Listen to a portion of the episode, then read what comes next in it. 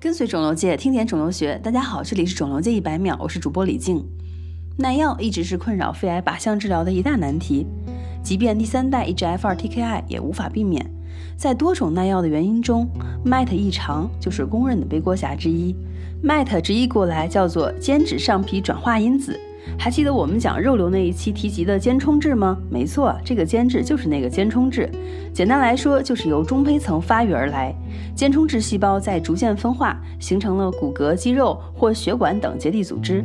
当然，肺的胚胎发育比较复杂，部分结构也是来源于间充质。虽然不构成主体，但在肺的发育过程中，间充质为肺上皮组织的分化、发育和形态提供了调节和支撑作用。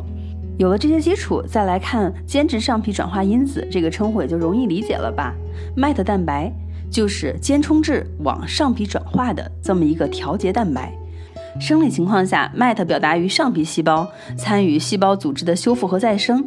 在肺肿瘤细胞中，有百分之三的患者会出现 MET 基因的十四号外显子跳跃突变，百分之二到五出现 MET 扩增，百分之三十二到百分之七十二的非小细胞肺癌患者会出现 MET 的过表达。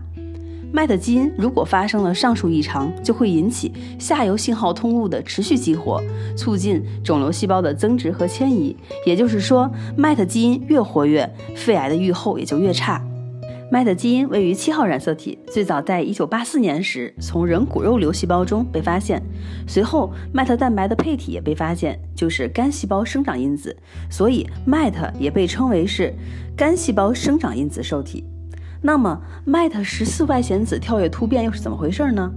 名字看起来很复杂，其实很容易理解。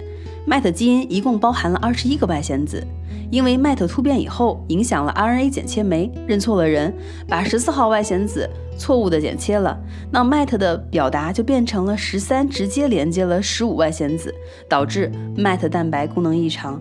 目前基于 MET 突变的靶向治疗主要为酪氨酸受体激酶抑制剂，也就是我们常说的 TKI。